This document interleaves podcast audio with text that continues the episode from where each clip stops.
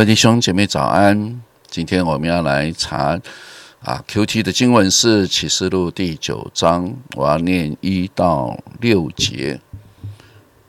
第五位天使吹号，我就看见一个星从天落到地，有无底坑的钥匙赐给了他，他开了无底坑，便有烟从坑里往上冒，好像大火炉的烟。日头和天空都因这烟昏暗了。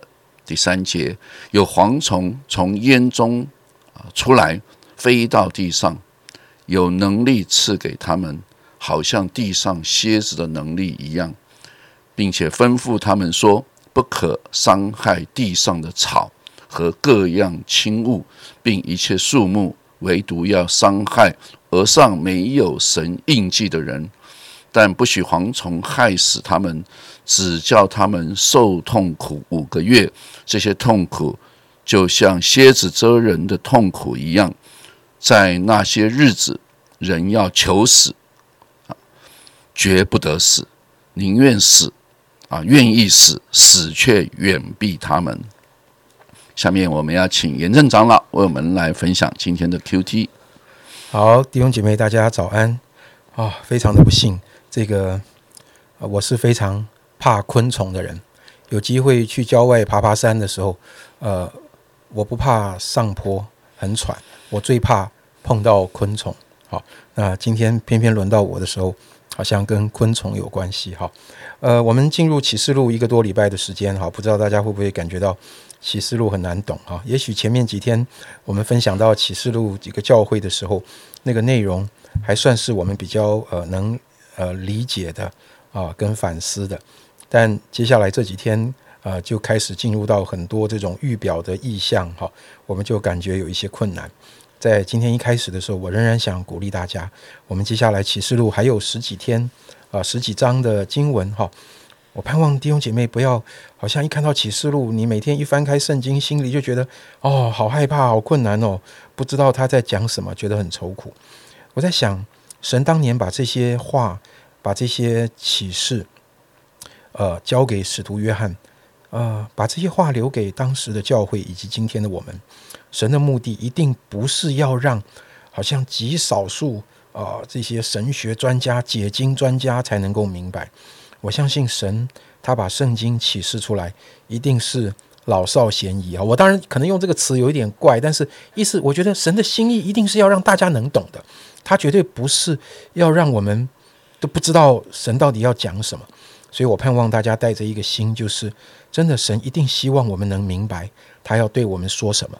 我们用这样的心来进入今天启示录的灵修里面。好，好，那今天呃，接续的昨天哈，到第五位天使，昨天黄哥跟我们分享到呃他的呃的分数的加减乘除非常厉害哈，已经算到这个在前面的整个灾祸里面，地上的人啊，从四分之一啊，剩下四分之三，四分之三里面再再有三分之一的毁灭，好，那剩四分之二就是二分之一了哈。那录音前黄哥也跟我讲到说，你看启示录讲到那个幕后的日子，取去一个，撇下一个，啊，已经到最后那个二分之一了。所以你发现到那个时间的迫近，你发现到最后那个末日的来临的迫近，这个迫近，这个急迫感是越来越深的。而且今天，呃，你一看到那个第五位天使吹号，各位，天使吹号是什么意思？我觉得其实很简单，小偷来我们家的时候，一定是用脚尖走路的嘛，他不想发出声音嘛。那吹号就是很大声嘛，喇叭是没办法小声的，这个乐器无法小声，钢琴还可以小声，小提琴也可以小声。好，喇叭这个乐器是号角是根本没有办法小声的，所以这个乐器就是一个要大声，大声就是要你大家听清楚啊，是警告，是希望所有人都被唤醒哈、这个当兵的时候起床号嘛，对不对？起床怎么不弹吉他呢？当然是要大家听见。好，我觉得神的心意就是这样。OK，那再来，这是第一个哦。那我们看见今天第五号的这个一个主角哈、是蝗虫。这个蝗虫呢是从无底坑上来的。各位，你发现今天的灾祸跟最终末的那个审判越来越靠近了，它已经是最后那个无底坑审判所延伸出来的一个预告，所以你就知道今天的这个灾祸已经是最终末审判的那个关联。哈，蝗虫所带来的痛苦是对末日审判的一个警告了，它不只是一个地上的灾祸而已。所以它本身蝗虫的灾祸本身不是最终的审判，但是它背后的关联性是在一开始的经文就已经讲得清楚，就是那个无底坑冒烟，好像从那个烟里面出来的一个。所以神期盼透过这个蝗虫的灾祸，让人对最终末的那个审判要有所警觉。好。那这个蝗虫跟出埃及记里面那个埃及的蝗虫不一样，哈，因为埃及的蝗虫是真的蝗虫，会吃农作物的蝗虫。但是你发现今天的经文里告诉我们，这些蝗虫不是吃素的，哎，它不吃，它不吃草，不吃青那些所有的蝗虫。各位，你在新闻媒体报道非洲哪里怎么样经过，那蝗虫走到哪里，所有的植物全部被啃光光啊。好，但是这个蝗虫不是吃素的，你就知道他讲的不是这种天然灾害里面的蝗虫，这也是一个预表性的蝗虫。那这个蝗虫呢，它来攻击的对象是人，而且是什么人呢？是没有神印记的人，就是那些好像仍然不属于神、不信靠神、不顺从神的人。所以第五号所要带来的灾祸。是要针对这些还不回转到神面前、跟神隔绝的人，发出一个从末世来的一个警告，而这样的警告是要唤醒人对末日的严重性要产生警觉啊！我这是我对这个蝗虫的警告，呃，所体会到的。那蝗虫所预表的灾害呢？在这些人生命中会带来短期的痛苦啊，就五个月。那我不能说五个月是长时间好，那如果以宣教来讲，五个月这个可能连短宣都算不上，对不对？好，OK，五个月不算不能算长时间，但是以痛苦来讲，一分一秒都很久啊。我也不能说五个月很短哈。假设你头痛或是胃痛五个月，你试试看哈。我我不能说五个月短，好，但是这个痛苦在人身上不管怎么说是有期限的。可见，它不是要带来一个最终的灭亡，而是要产生一个警告，希望这些被警告的人能够被唤醒，能够回头。他希望提醒人，不要只看眼前的事物，不要只看眼前的享乐，不要只想解决眼前的问题，不要只满足眼前的需要。这是一个从痛苦带来的警告，是要唤醒人的生命，去思想那个最深层、最核心的渴望。我的结局是什么？我将来要去哪里？到底有没有永恒？生命的意义是什么？这些问题不是你要读哲学的时候才要去想的。这些问题已经不是哲学课里的议题。这些、这些是这些问题已经迫在眉睫了。已经不能再拖了。这些问题如果离开这位创造的神，你不可能找到答案。就算找到，也不会是真正的答案。如果对这些问题没有答案，那在最终等待我们的，会是那个永恒跟神隔绝的那个痛苦，好像是那个无底坑里面那个最终审判所带来的痛苦。好，所以在这个警告里面。呃，在第五号的内容里，还有一件事很特别，就是神说什么呢？这些被蝗虫攻击的人非常痛苦，到一个地步，他们想求死，但是却不能死，死却远离他们，这是怎么回事呢？啊，我我一读到这一节，就让我想到我当兵的时候，因为我是野战步兵师，在我新兵第一次要行军演习，我们那个时候要全副武装，要走两百多公里，哈。那那些曾经演习过的老兵就告诉我们这些菜鸟说：“哎呀，行军走路很痛苦啊，你会走到一个地步啊，看到卡车来，你想要一头去撞死。”我我我心里想，我又不是没走过路，走路最多就是很累嘛，脚很酸嘛，啊，也不是真的打仗，也没有真枪实弹，哪有这么夸张？怎么会走路走到想要自我了结？好，那我们就觉得很纳闷，好，因为我们没有走过哈。那些老兵就告诉我们说：“这还不是最痛苦的，我们就很惊讶，问：那最痛苦的是什么？他们说最痛苦的是没有卡车。你知道什么意思吗？就是你呀，你想你走到很累，想一头撞死都死不了。因为当兵演习的时候，我们不会走高速公路，走省道，不会在这些人人车很拥挤的地方，通常都是在山区，在荒郊野外，连个卡车都没有。你走到想死了，想一头撞死都没有机会。啊，我我看到这些圣经，就忍不住想到呃这些事情哈。呃，人怎么会想死也死不了？这样哈。好，回到正题，想死也死不了是什么意思啊？啊，我今天读这段圣经的体会是，神叫我们不要逃避啊。有的时候，死亡是人最终极的逃避啊。我心里的痛苦，身体的痛苦，痛到一个地步没有办法解决，那我一死怎么样？我一死百了吧？我心里再怎么烦，我死了我就不烦了吧？我身上的病再怎么严重，哦，我再怎么痛，我死了就不痛了吧？弟兄姐妹，确实哦。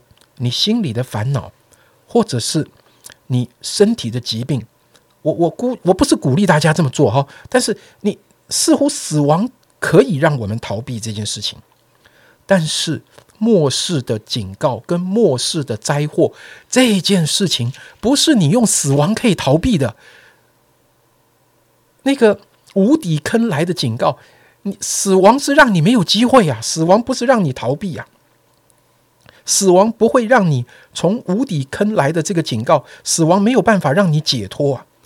所以，这个蝗虫所带来的痛苦，在我们身上产生一个提醒，就是提醒人，你没有办法逃避。逃避的方法暂时可能避免了某一种现象，但是真正的问题没有解决。神不要我们用逃避的方法去面对永恒的问题，解决问题的方法。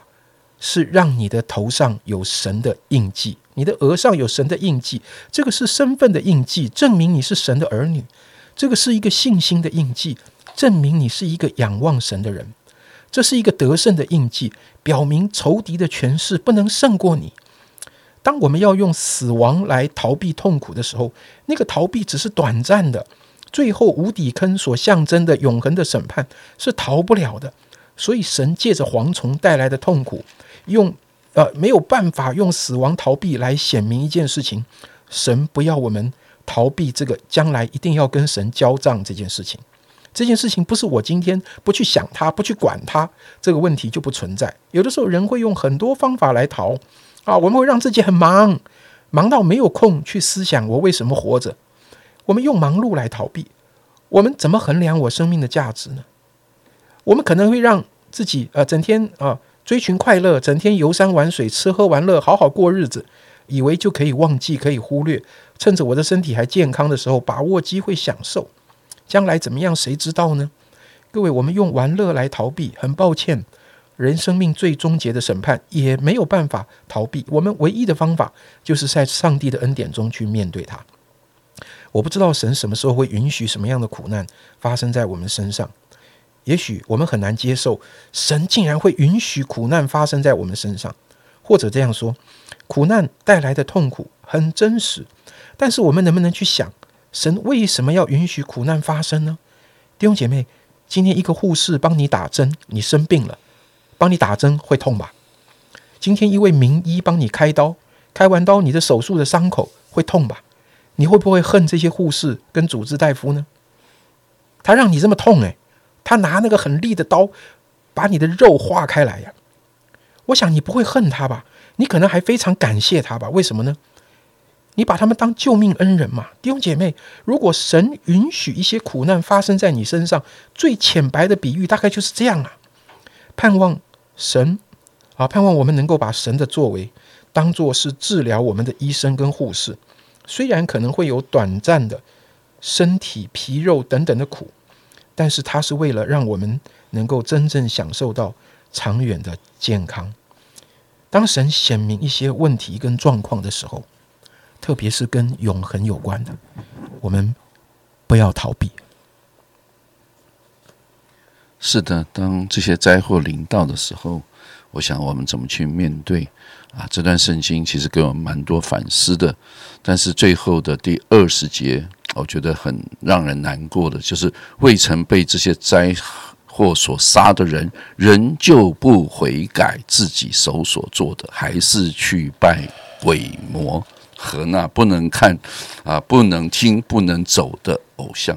我觉得这真的是，到底要怎样他才悔改？地上已经又死了三分之一的人，他还是不悔改。真的求主怜悯，求主光照，好像这个世代的人眼睛被打开。我们一起祷告。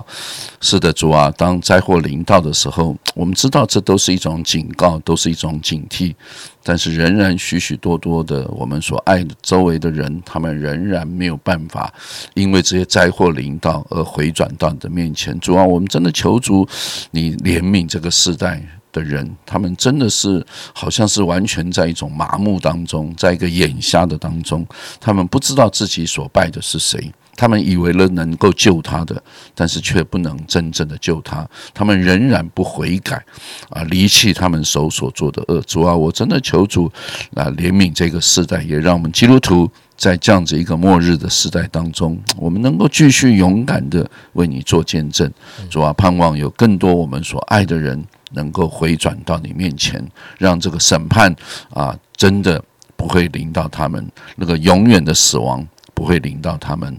愿你自己的救恩临到这一些啊，还正准备要啊受到极大攻击，让他们能够再悔改，让他们能够转向你。愿主亲自的与我们今天的 Q T 的这样一段经文的提醒，来提醒我们与我们同在，保守弟兄姐妹今天一天的生活。祷告，奉耶稣基督的名，阿门。